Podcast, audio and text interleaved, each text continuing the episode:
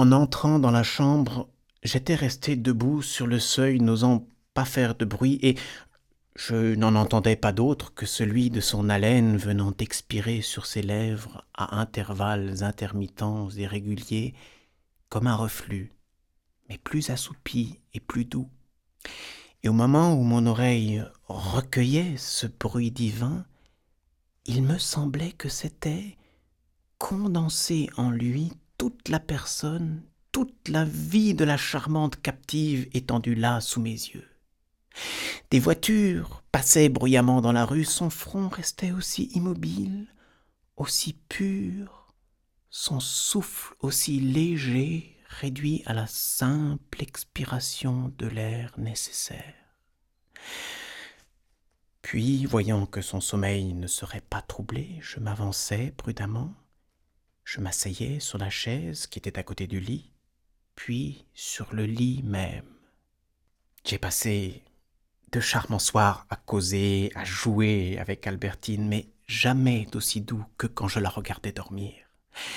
Elle avait beau avoir en bavardant, en jouant aux cartes ce naturel qu'une actrice n'eût pu imiter, c'était un naturel plus profond, un naturel au deuxième degré que m'offrait son sommeil.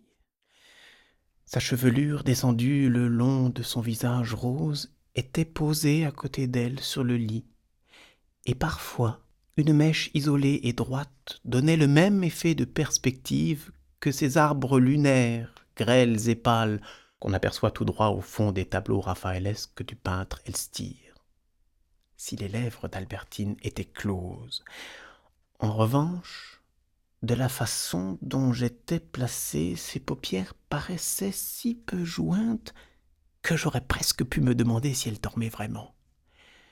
Tout de même, ses paupières abaissées mettaient dans son visage cette continuité parfaite que les yeux n'interrompent pas il y a des êtres dont la face prend une beauté et une majesté inaccoutumées pour peu qu'il n'ait plus de regard.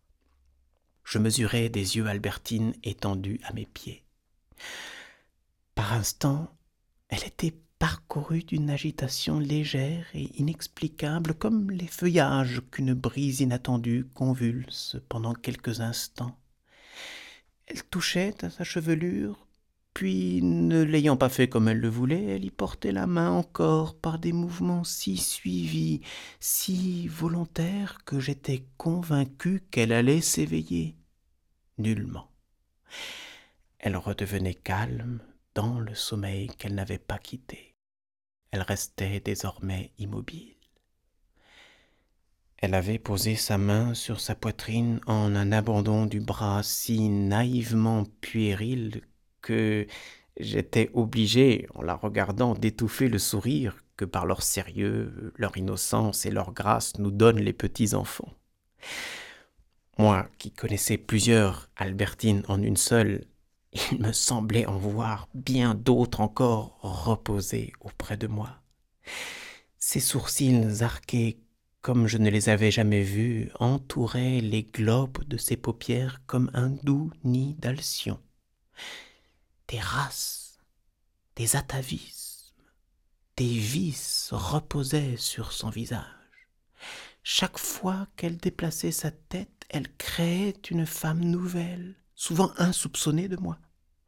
Il me semblait posséder non pas une, mais d'innombrables jeunes filles. Sa respiration peu à peu plus profonde maintenant soulevait régulièrement sa poitrine et par-dessus elle, ses mains croisées, ses perles, déplacées d'une manière différente par le même mouvement, comme ses barques, ces chaînes d'amarre que fait osciller le mouvement du flot. Alors, sentant que son sommeil était dans son plein, et que je ne me heurterais pas à des écueils de conscience recouverts maintenant par la pleine mer du sommeil profond, Délibérément, je sautais sans bruit sur le lit, je me couchais au long d'elle, je prenais sa taille d'un de mes bras, je posais mes lèvres sur sa joue et sur son cœur, puis sur toutes les parties de son corps posais ma seule main restée libre, et qui était soulevée aussi comme les perles par la respiration d'Albertine. Moi-même j'étais déplacé légèrement par son mouvement régulier. Je m'étais embarqué sur le sommeil d'Albertine.